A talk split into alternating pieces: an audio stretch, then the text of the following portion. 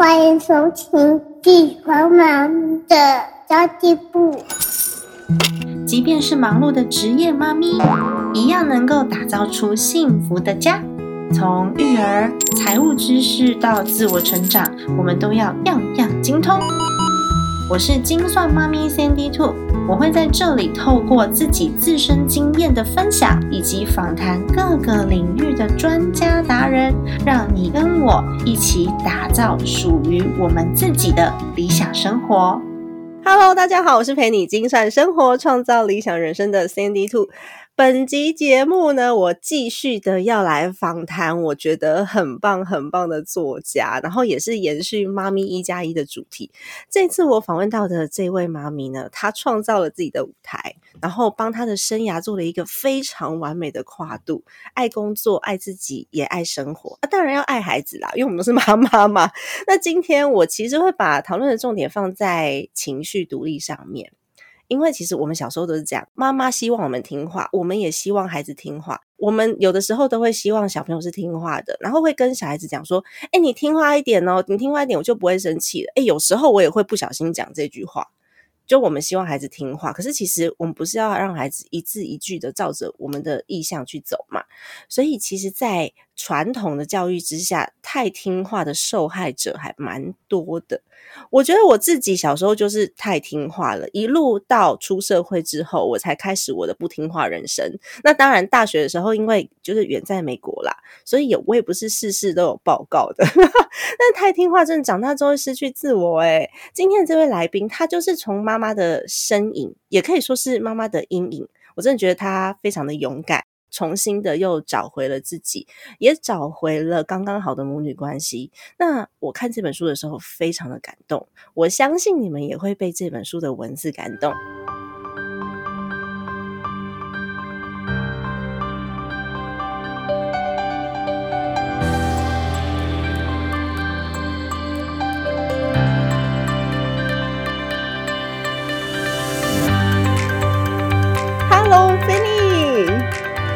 大家好，我是芬妮说书的 Fanny，很开心可以跟精算妈咪的粉丝听众朋友们一起来聊一聊心灵独立、情绪独立，还有母女关系这件事。真的，我们在录音之前，我刚刚跟 Fanny 其实已经聊了十几分钟了，就聊到停不下来，非常开心，可以开始录音了。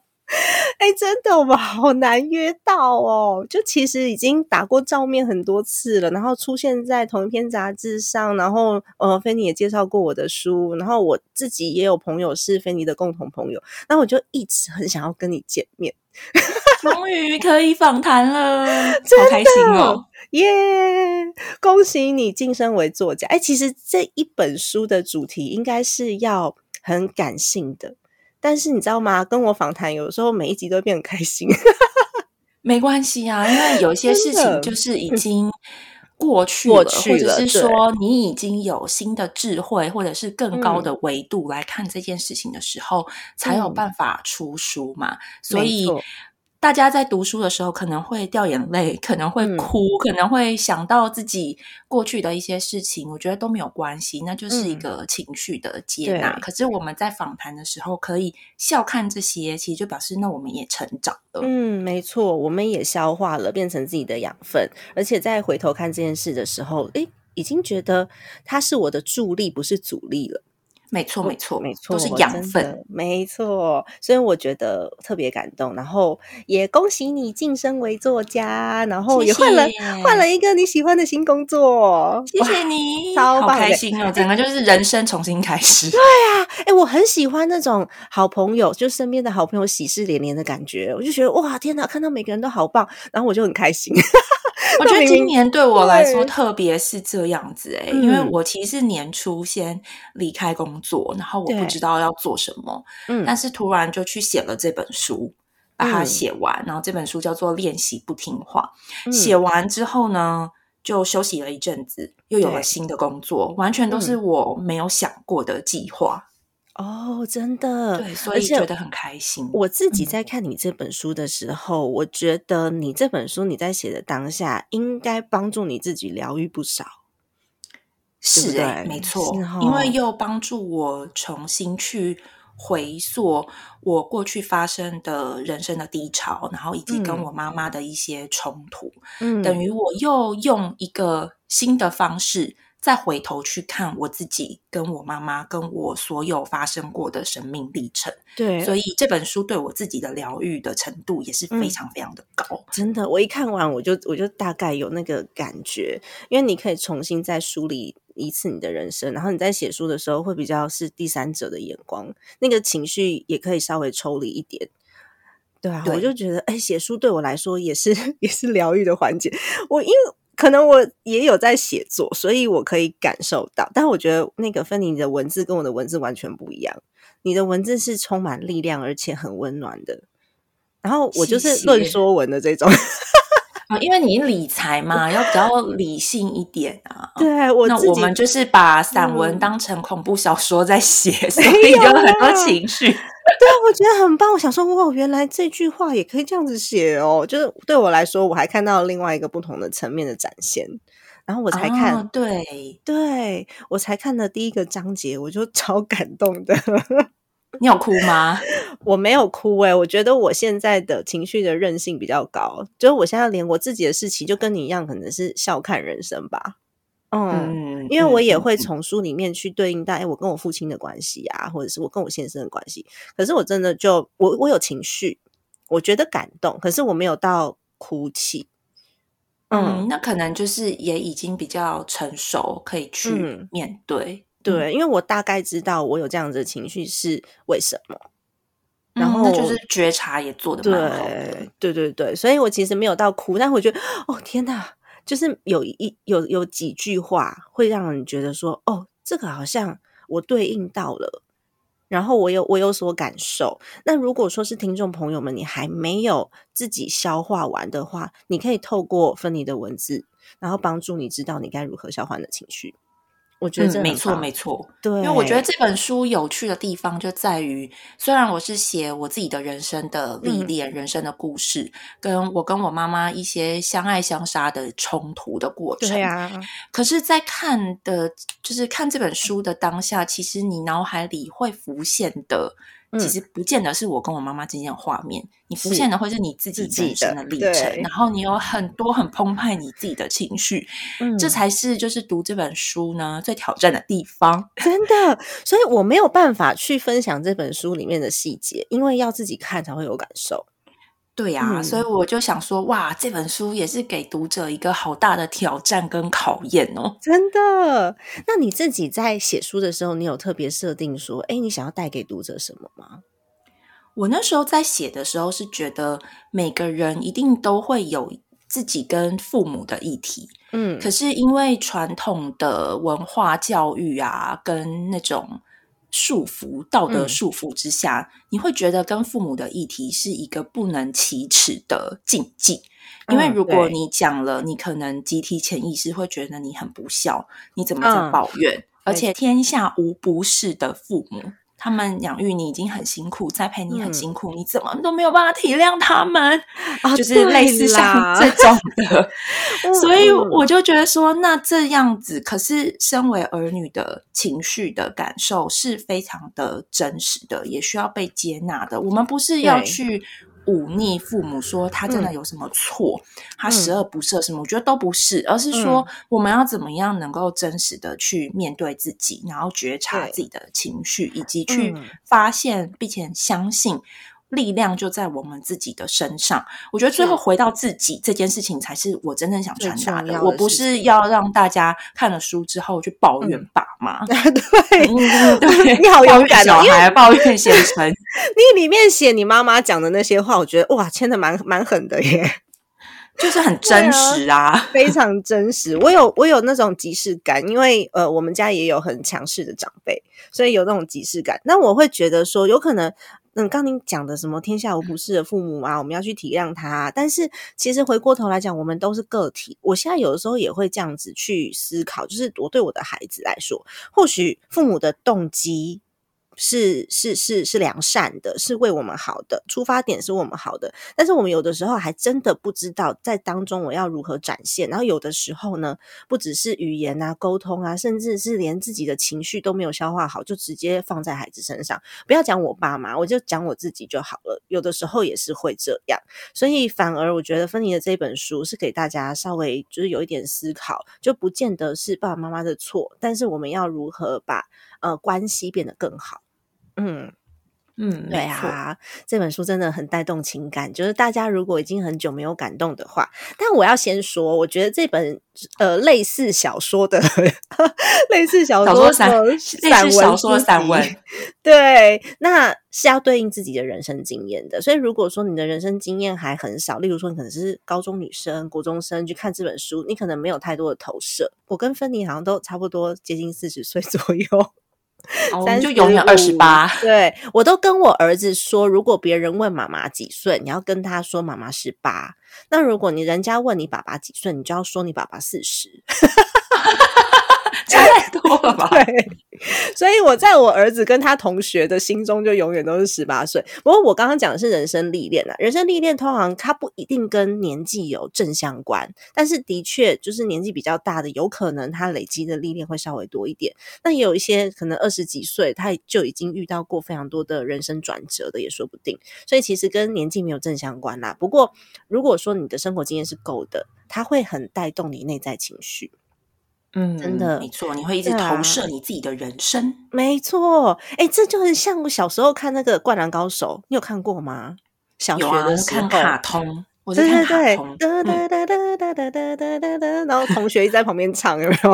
怀旧。对啊，然后男生都会，男生都会觉得哦，打球好帅，然后女生就喜欢那个樱木花道啊，或是流川枫啊。可是帅啊，很帅啊，开什么玩笑？那个动作有没有发型？对。可是到了中年之后，再看《灌篮灌篮高手》的时候，反而有可能你会比较喜欢三井寿，就是他比较那个沉稳内敛。对，就是比较沉稳内敛，然后他愿意就是放下挫折，然后他也经历过挫折，放下一切，重新回归自己。那我才觉得说，哎，到到了中年以后，你会发现这种才是真男子。如果现在你旁边你老公跟樱木花道一样这样帅的话，你会想揍他，就是可能有点幼稚，对对，有点幼稚。所以我才说这一本书它的嗯写作的这个内容啊，如果你。的人生当中是有很多事情可以去对应的，它就会让你的情绪起起伏伏、起起伏伏，像坐云霄飞车一样。然后我听过身边很多的朋友都说，是一边看一边哭，超 多超多，就是私讯给我的都是说，哦，他哭了一阵，然后他看到哪里落泪啊，他怎么样怎么样，所以就是。呃，很触动人心，然后有很多很多不同的故事，我觉得这是好事，因为有可能呢，你没有一个 trigger，你没有一个呃触动的一个开关，然后去把你内心去整理过去梳理过。可是如果我有这个荣幸，就透过我的文字跟我的书去触动读者的内心，然后去整理他的思绪，去提高他的觉察，那我觉得这本书就已经达到。它的意义了。嗯，对，尤其是你这本书的封面那个书腰上面就写说：“不听话是我对人生负责的第一步。”对吧？这句话其实我自己就很有感受，因为我小时候就不太听话，我是那种表面上不听话，可是呢，我的内心是还是会顺从的。就我可能做了一些很叛逆的事，可是到最后的结果都是符合我爸妈的期待的。我是这种类型。哦，我不是哎，我就是我就是没有叛逆，嗯，我就都听。可是我觉得那时候我的听，我觉得是没有觉知哎，就是我好像没有觉得说我要拥有我自己的想法。我觉得其实好像都不需要，因为其实我妈妈也算是人生历练很丰富，然后她做的决策多半都是对的，所以我更不会去怀疑这一切，嗯。所以就会觉得说，哎，那这其实我跟她在以前的时候，其实应该没有什么问题吧？嗯哼。所以我觉得那个我的听话是没觉知，哦，没有灵魂。嗯，我觉得我的听话是是为了满足期待，是因为我会跟我父母亲辩论，就想说为什么我一定要照着你的话做，为什么你才是对的？然后我们就会常常吵架。可是呢，呃，在我的内心的深处是希望我的爸爸妈妈可以，呃，因为很爱我，或是我会希望去符合期待的。所以，即便吵架到最后，我的选择都还是比较倾向他们帮我做出来的选择。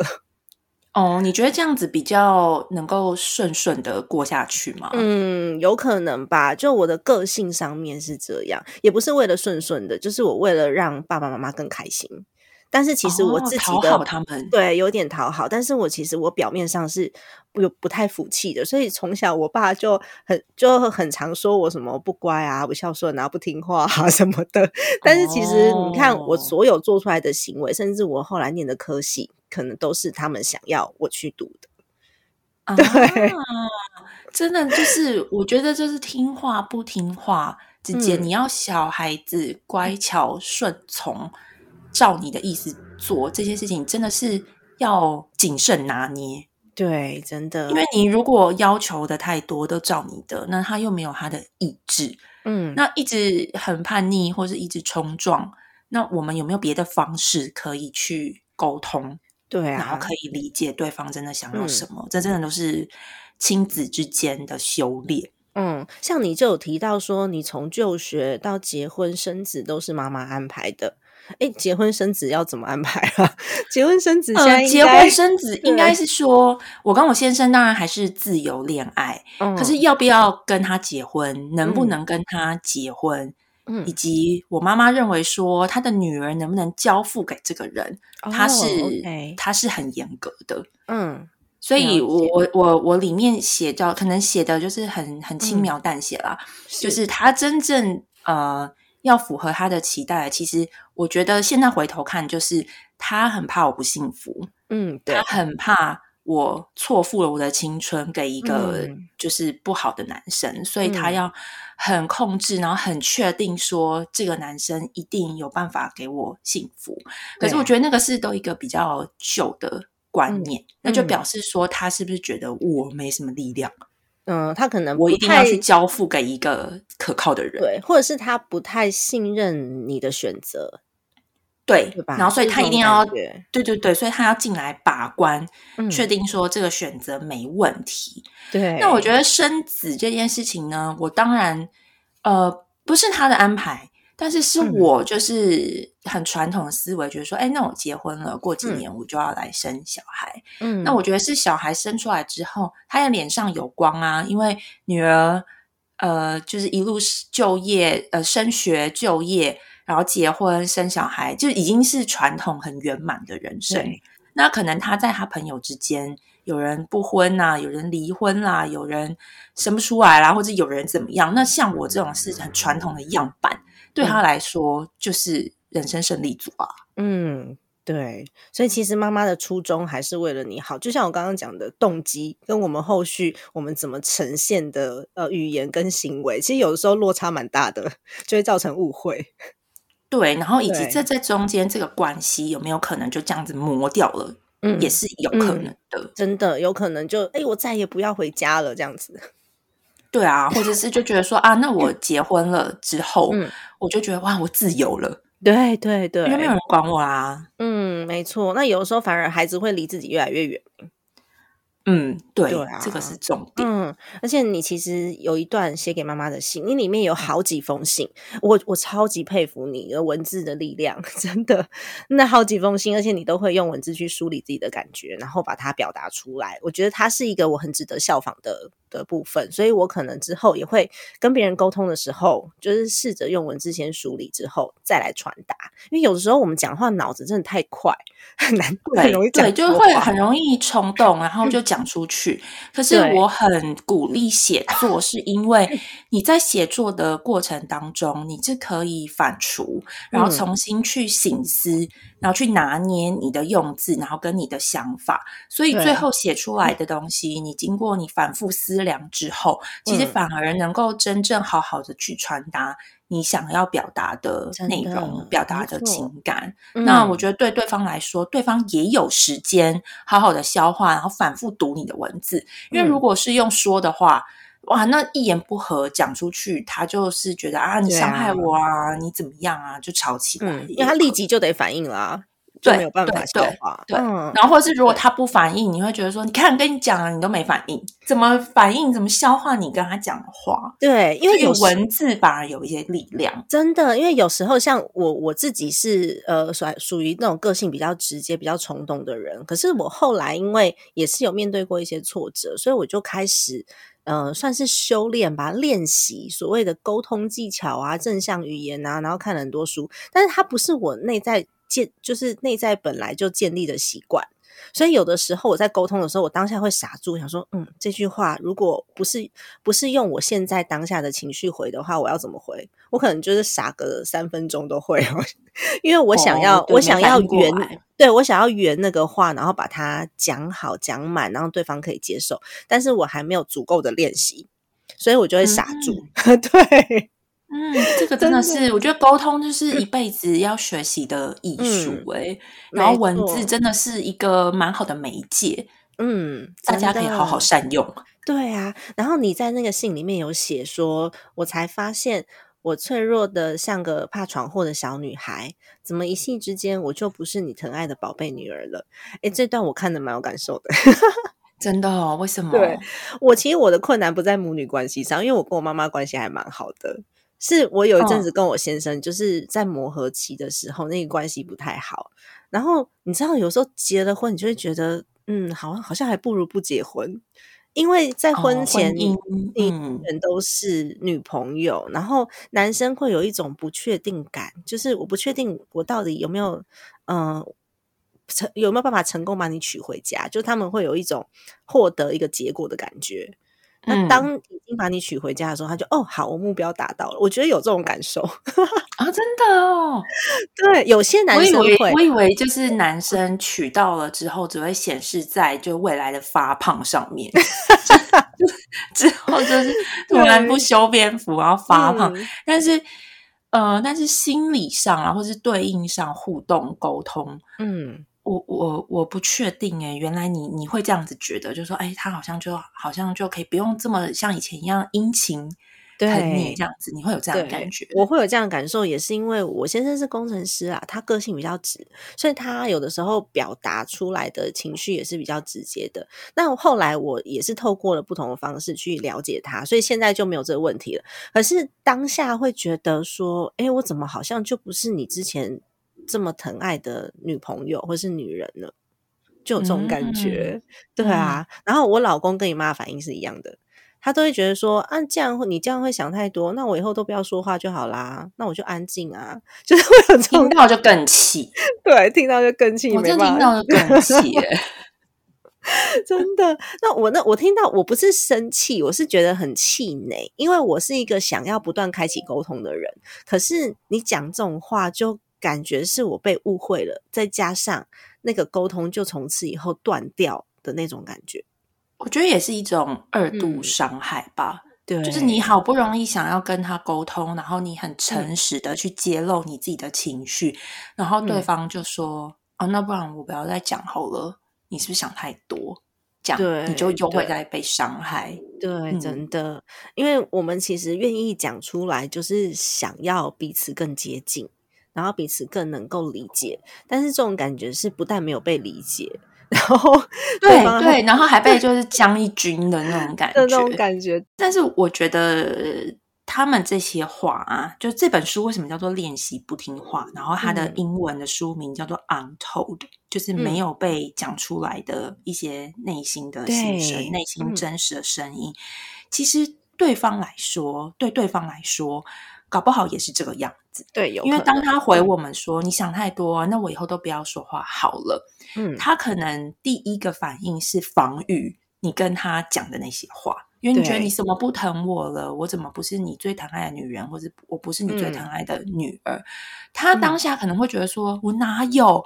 我明明就还是很爱你。”然后他可能会觉得他被否定，所以他不知道怎么面对这个情绪，跟嗯不不知道怎么面对我们说出来的这些话，所以他直接就是防御反抗，他就会说：“哦，你想太多，那我们以后都不要讲话好了。”嗯，所以我觉得这本书我想要传达的也是，你除了要倾听你自己内心真实的声音之外，你可能也要去试着。同理你自己，跟同理他人，然后不要把他们字面上说的话往心里去。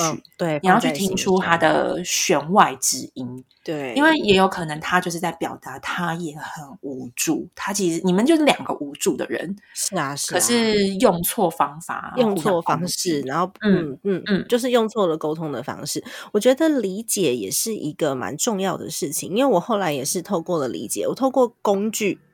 跟观察去理解我先生的困难，我发现他的痛苦可能不比我少。对他只是没说，他呃，而且我觉得不比我少的其中一个原因，就是因为至少我还知道怎么说，他可能不知道怎么说，所以他那个感受更无助，对，放在心里会更无助、更压抑。所以我就尝试去重新开启沟通，然后用比较诙谐的方式。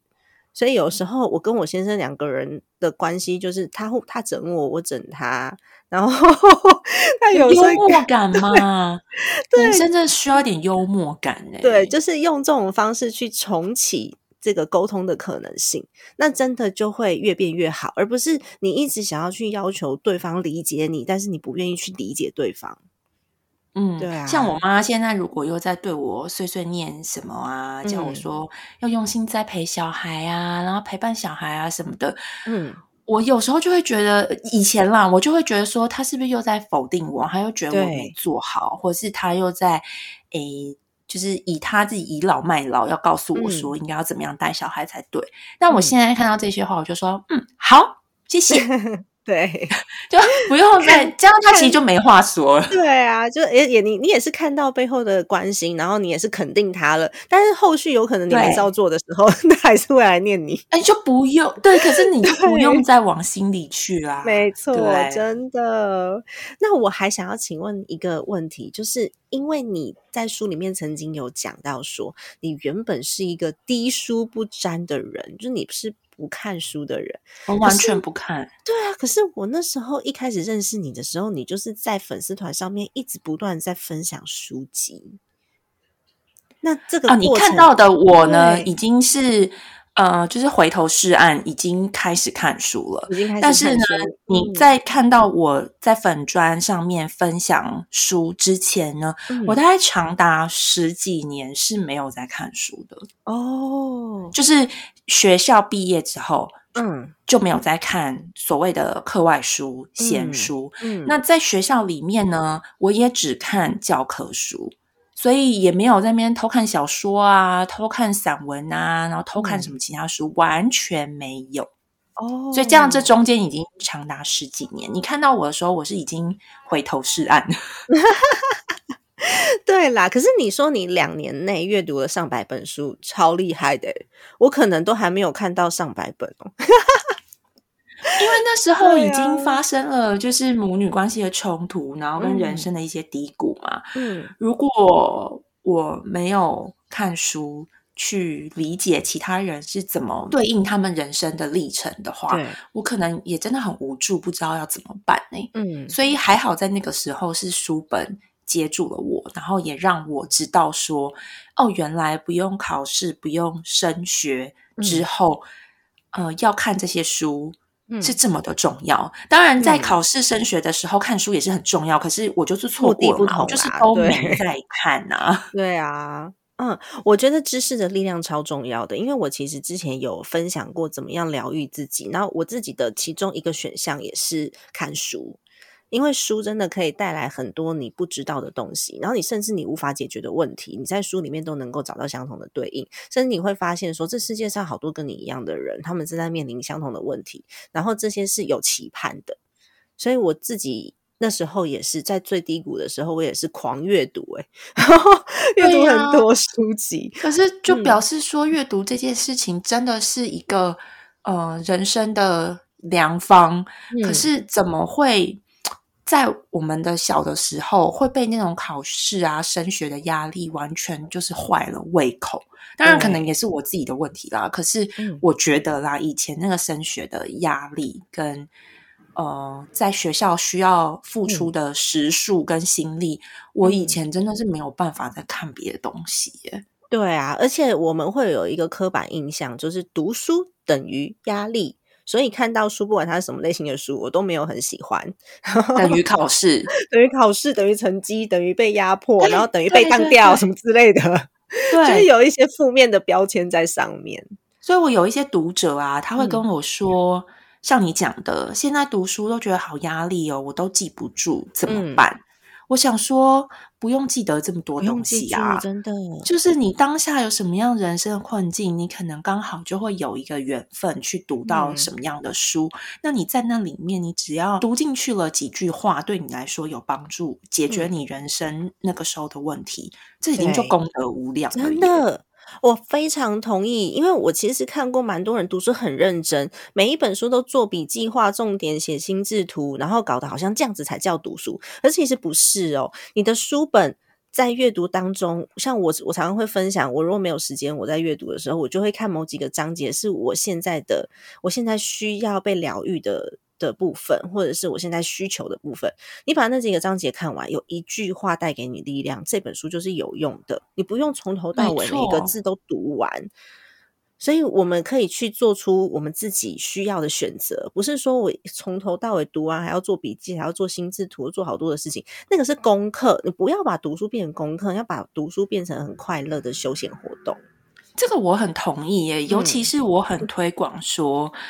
呃，你要顿悟式的阅读，就是，嗯，当你真的有什么人生的难题，举例来说，当时我可能遇到母女关系的冲突，对，原生家庭的一些冲突跟受伤，嗯，那我去找到了周志健老师《跟家庭的伤说再见》这本书，那这个对我来说就是一种顿悟，因为我当下就在发生这个困境，然后老师说的怎么样叙事疗法，怎么样。认回你的内在小孩，嗯，我顿悟，而且要马上去行动，要去实践，这个是我很推广阅读之后要做的行动跟实践跟觉察。因为如果我没有按照那本书里面讲的认回我的内在小孩去写给我妈妈那封信的话，嗯，我的心灵独立啊，跟我的成长，我不会走到今天，嗯，所以今天不是我读完那本书就好了，我今天是读完那本书，我去做了。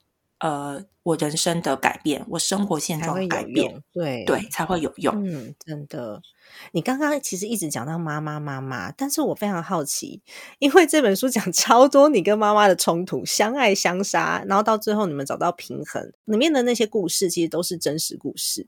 哎，坦白说，有可能会伤害到妈妈的形象，你知道吗？因为像我自己的书里面，我也举例了很多我父亲的案例，然后我爸就会说：“哦，他以前可能会很生气，所以我出了书以后，我还不敢跟他讲，然后他就默默的看了我的 Facebook，说：‘哎，你出书哦，拿一本来看，这样子。’”所以他看了吗？他看了，然后他看完之后，他说：“嗯，那他说我，他就他也在学习如何正向语言的说话，因为他以前的根深蒂固的观念就是，你不好的地方我才要告诉你，你才会进步。那你已经做得好的地方，我就不需要讲了。这是他自己的传统，父母都是这样。所以小时候，我其实在他身上就是满满的挫折。”对，就是因为他就没有看到你好，就跟我妈一样啊。对对对，那那时候我爸爸他最近也都在不断的学习，然后他也在就是嗯吃素啊、念经啊之类的，就是在学佛法。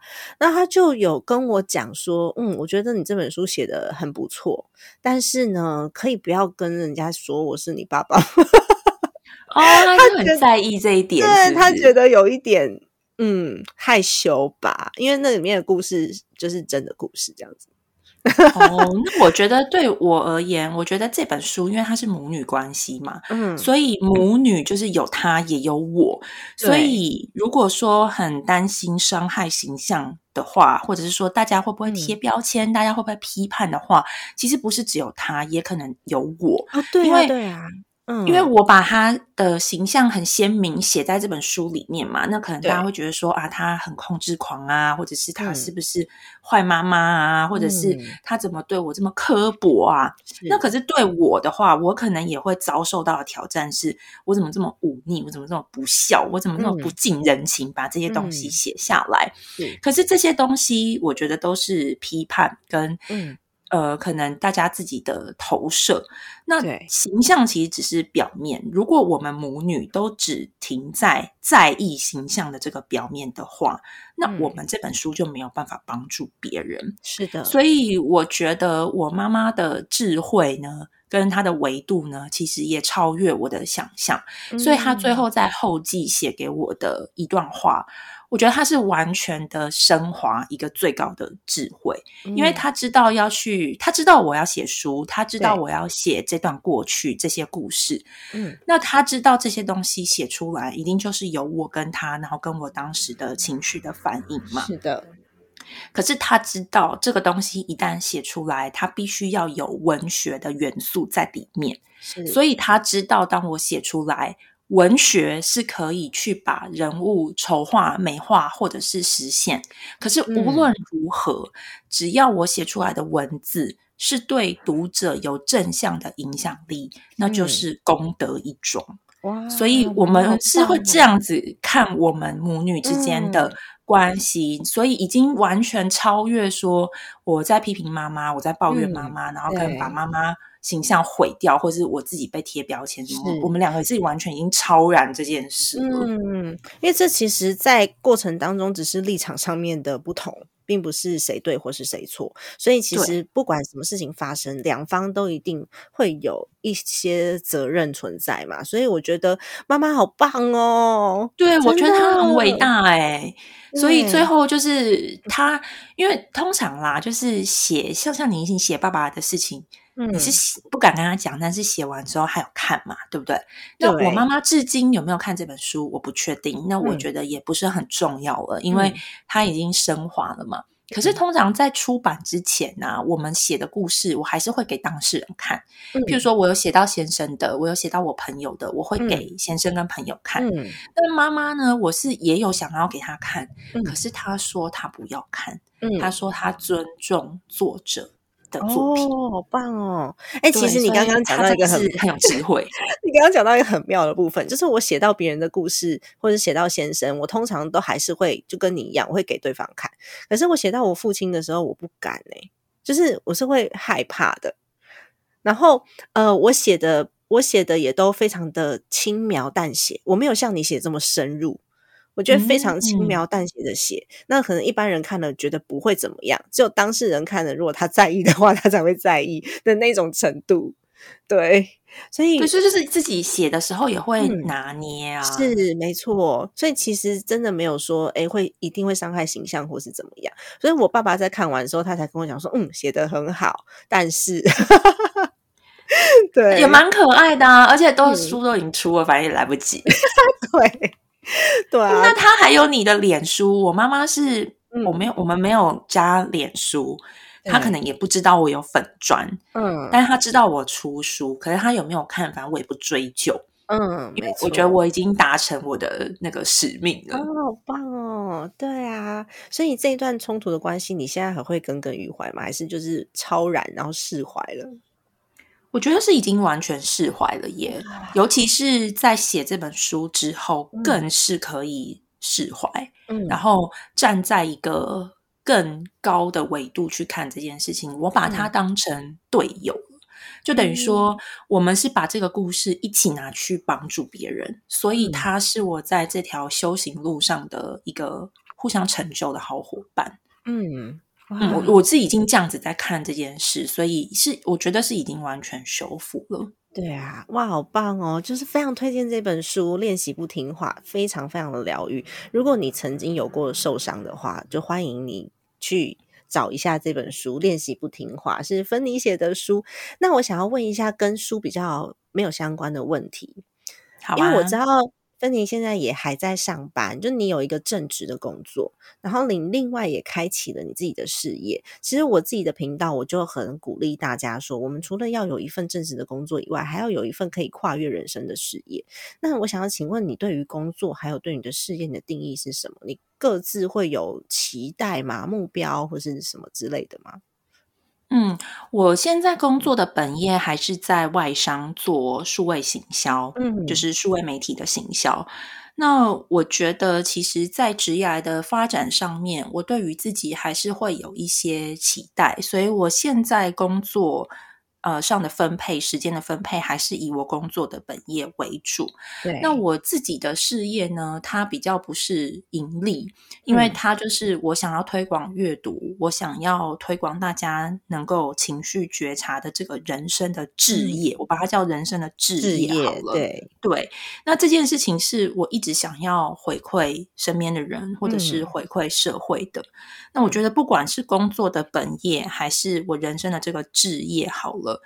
呃，我觉得它有一个共通性，是你自己的长才跟优势是要可以发挥的。对，所以我工作本业做数位行销，那我可能我的硬实力是有的。那我可能在组织里面需要带人，是个主管，那我也有软实力可以发挥，要统整很多组织里面的事情。没错。那我人生的置业呢？我自己情绪啊。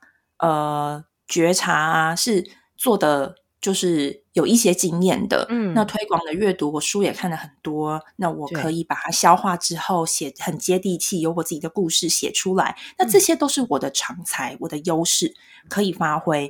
那我要去发挥这些事情的时候，我其实第一个念头想的是，我要如何助人成功？我要如何利他？因为利他就会利己。所以，我不管是工作还是这个置业，我都是这样子想。嗯嗯，哎，难怪我们两个会那么合。对呀，因为就会觉得我是真心分享我的东西，所以我也不怕你说我什么，因为我我我已经完全就是跳脱这个小鼻子小眼睛的这种，就是担心别人想我怎么样。可是我真正想的是，那这整个社会能不能共好？大家能不能情绪觉察是可以提升，然后多在阅读里面得到一些注意，我觉得这个才是我真正想做的。嗯，那至于工作的本业，那是因为我已经十几年来都是做数位行销跟电商，那那个是我可以发挥的硬实力，那那个我就继续去发挥。哦，好棒哦！因为像我自己也是，我觉得利他利己是一件很重要的事。但我跟你比较不同的是，我其实我我没有在上班，所以我的事业跟我的置业，其实它要可以支撑我的生活，所以它其实是在当中是有参半的因素存在的。那有一些有一些那个伙伴，他就会想说：“哎，那你还不是为了要赚钱？”对啊。当然要赚钱啊，不然的话我们怎么生活？所以我觉得应该是说，那个你这个置业，你这个事业是去帮助别人，然后钱是因为这样会来而来的给你的，对，它是不是说你要去谋取什么暴利什么的？是的，不是，不是这样嘛？一开始做出来的事业设定就不是以最高利益为出发点，是以大家最最能够学习，或者是最能够改变。最多人的人生为出发点的，对，应该是说这个还是最高利益，只是它不是金钱的利益，不是金钱的利益，对对对，它是大家共好的一个利益，然后钱只是随之而来这样子。那就像我去推广阅读，然后我写这本书，希望可以改变大家。那我的本业的工作，我的薪水就是随之而来的，也是一个缘分。对，所以我真的觉得很棒。然后我很相信。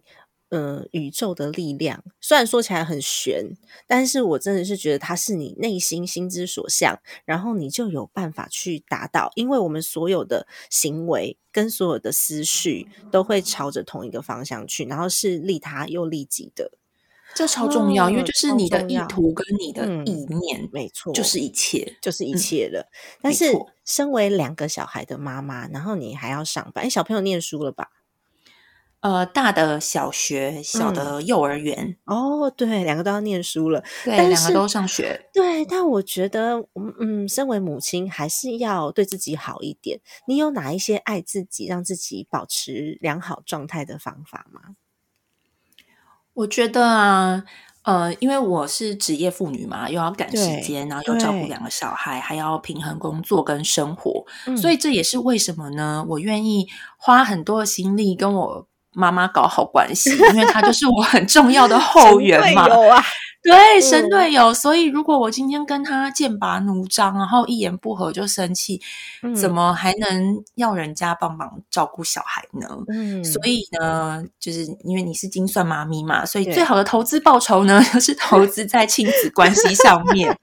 跟妈妈、跟小孩，如果关系很好的话，其实你自己的能量，然后你的心情都可以相对的比较稳定。嗯，那这个是。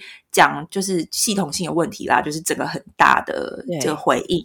但是如果是一些小 paper，然后小工具的话，我自己平常会趁着下班通勤的时间进行冥想。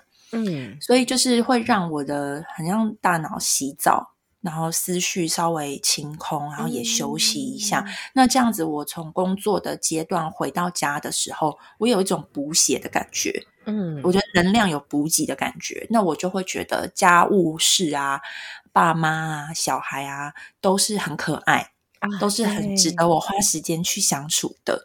可是如果说今天我没有静心冥想，我没有补血，然后我工作很忙很累，然后又遇到什么很怪的事情，那我能量就被消耗掉。我回家看他们就会很不顺眼。对 对，所以要先照顾自己，所以静心啊，然后冥想啊，你好好把自己能量做好的话，就是在拯救你的家庭跟拯救这个世界。哇，好棒哦！耶，今天很谢谢芬妮来到我的节目《精算妈咪的家计部》，真的非常疗愈的一集。我觉得这本书呢，身为妈妈你都可以把它拿来看，因为不只是不只是疗愈你跟你。妈妈之间的关系，你们自己的母女关系，还有你可以从里面去对应到亲子关系，所以欢迎大家在各大书局都可以搜寻到芬妮的新书《练习不听话》哦。耶，谢谢芬妮。那最后你有什么话想要送给大家吗？我就是想要告诉大家。呃，你的心灵的力量呢，其实都不在别人身上，都在你自己身上。所以，先照顾好自己呢，就会是让你身边的关系都可以更加的圆满跟顺利。真的照顾好自己哦，这是芬妮的提醒哦。好的，那么今天的节目就到这边结束啦。家庭理财就是为了让生活无余，分享这期节目，让更多的朋友透过空中打造属于自己幸福的家。我们下期再见，拜拜，拜拜。